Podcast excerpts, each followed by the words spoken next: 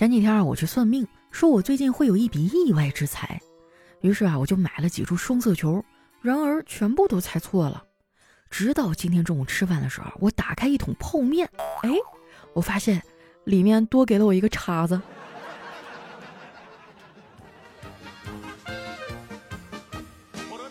嗨，大家好，这里是喜马拉雅出品的《非常六加七》，我是你们的好朋友佳期。本节目由红花郎冠名播出，喝红花郎，红红火火过春节。哎呀，昨天是情人节，你们都收到花了吗？我有一朋友啊，知道情人节玫瑰肯定涨价，就提前买好了，放在了冰箱里。昨天把花拿出来啊，送给了女朋友。没想到啊，他女朋友接到花之后特别嫌弃，说。玫瑰花倒是挺好看的，就是怎么一股饺子味儿啊！他提前买啊，还有一个原因就是过年快递停运，要不然他直接网购啊更省钱。快递停运啊，对我的影响真的挺大的，我已经至少有一个礼拜没网购了，逼得我啊今天都去逛超市了。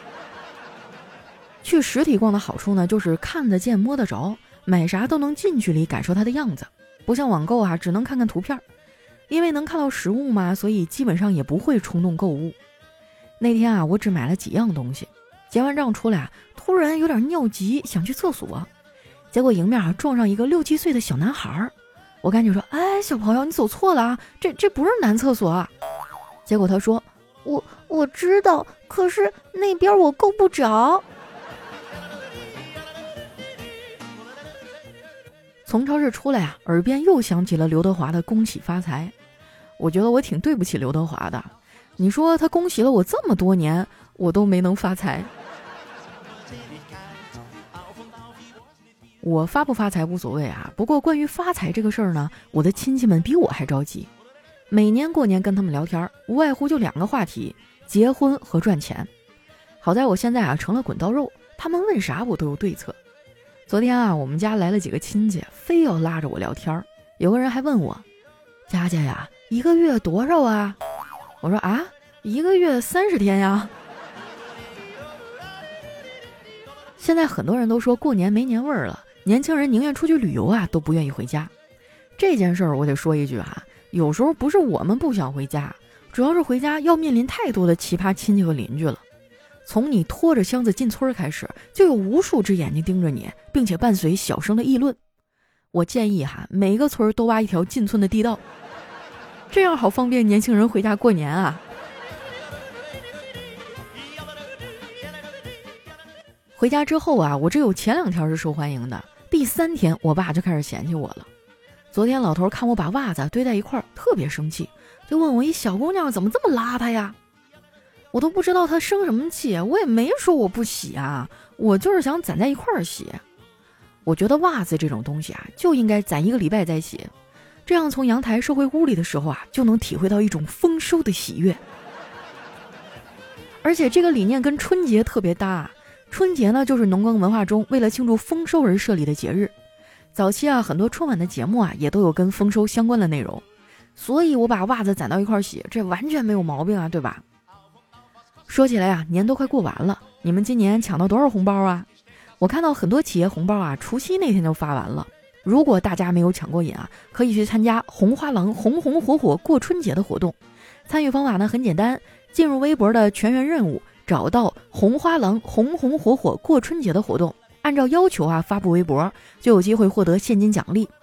如果配图的照片里啊拍摄到红花郎的产品，那么获奖的概率啊将会大大增加。这个活动呢，截止到二月十六号啊，也就是明天，所以抓紧时间啊，最好现在就拿起手机，打开微博参加活动，千万不要错过最后的日期啊！说起来啊，这个年马上就要过完了，我看已经有人开始焦虑上班的事儿了。我觉得啊，还是不要因为还没发生的事儿担心。放假呢，就是快乐一秒是一秒。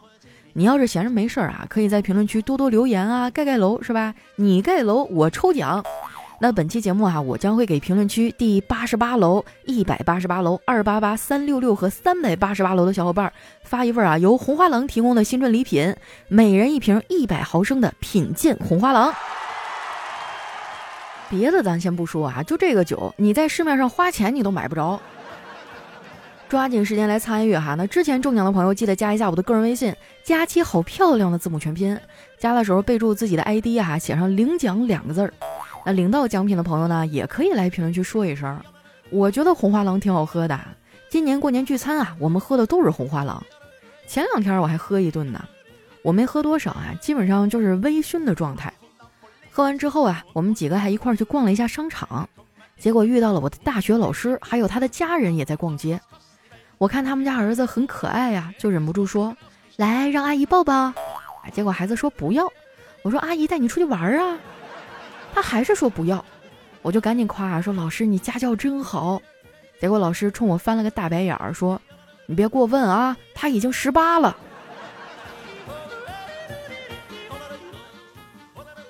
逛完商场啊，我坐公交车回家，过了一站哈，上来一大叔，那大叔一看就喝多了，上来啊就站在司机旁边挑事儿啊，骂司机。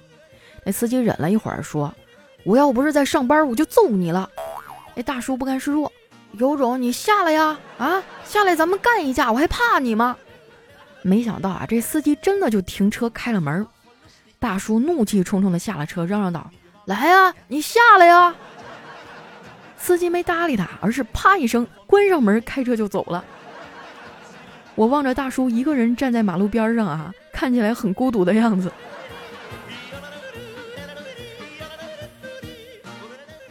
回家的路上啊，我还在楼下看见了我们家养的狸花猫。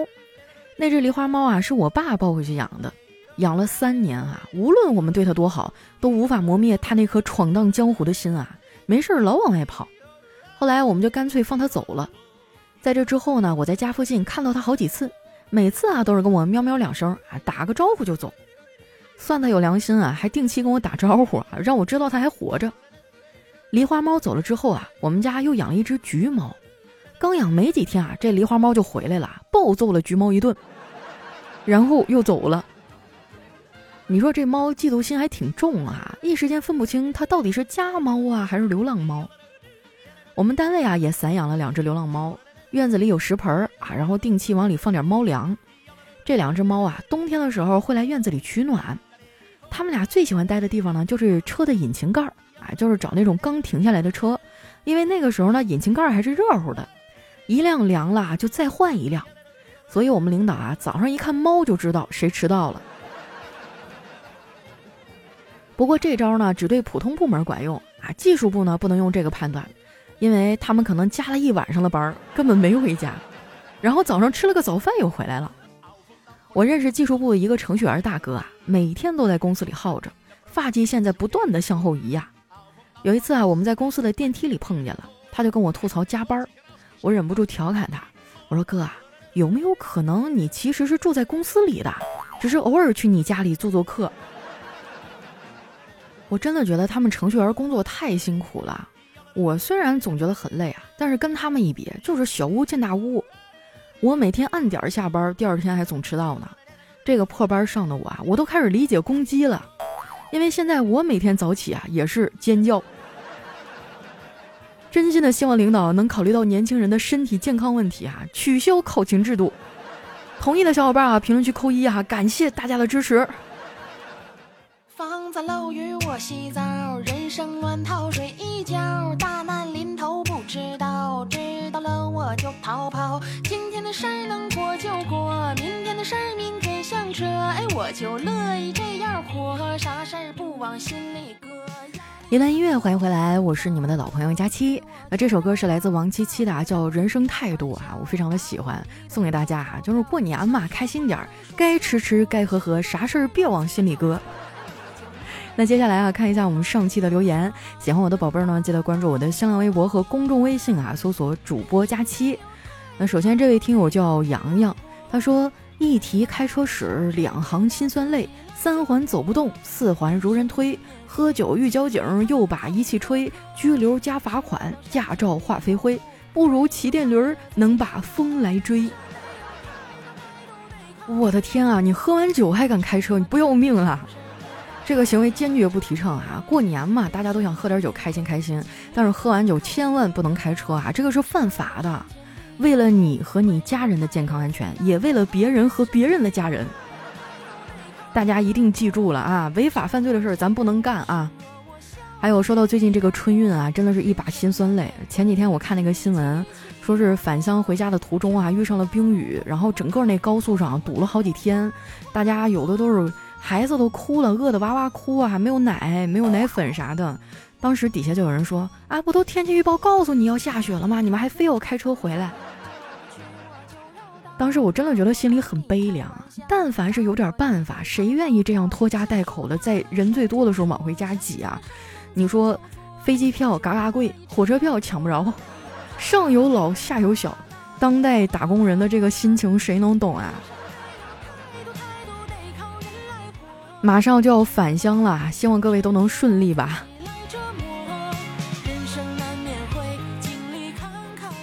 下面呢叫想让佳期放产假，他说佳期啊，我最近生意不错，赚了点钱，如果顺利的话，我会买一套公寓，养一条柯基，养一只英短。孤身一人，自由且满足的度过余生。要是不顺呢，那就结婚生子。怎么了？就过得不顺，要把另外一个人拉进深渊是吗？我跟你的想法就不一样啊！我什么时候条件好了，我觉得我已经有足够的经济实力，还有这个心理也足够成熟了，我才会选择进入家庭，或者是共同孕育一个孩子。要不然，哎，我就自己一个人过吧，我也不祸害别人。我每次这么说，我爸都要骂我。但是有没有人能理解我这种心理感受？有没有朋友跟我是一样的想法？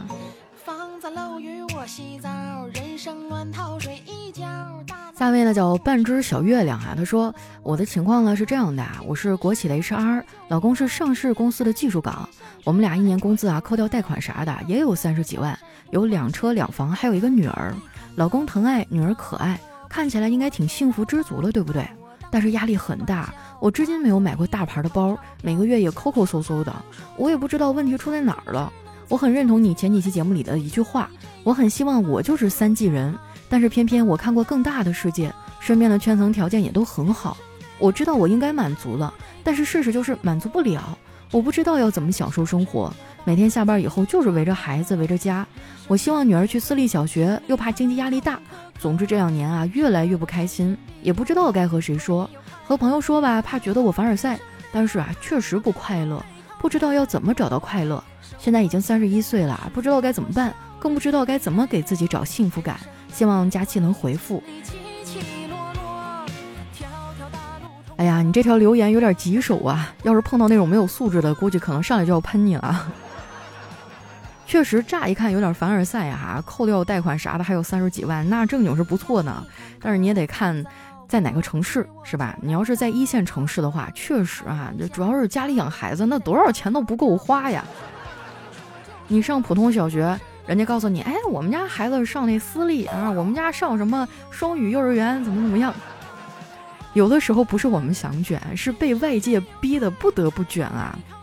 嗯，我以前也有过这样焦虑的时刻啊。然后我的一个长辈就跟我说了三个字，他说：“向下看。”就你人啊，永远是抻着脖子往上看的时候，踮着脚够不着的时候是最难受的。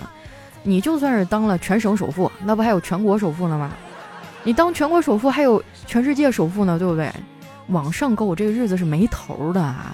有的时候你得往下看一看，看看身边的人。如何忙忙碌碌啊？这个烟火人间，大家怎样拼命的活着？嗯，我知道这样说起来其实太太理想化了，就有点太说教了哈。呃，还是那句话吧，自己的苦自己知道哈。我也没什么好办法。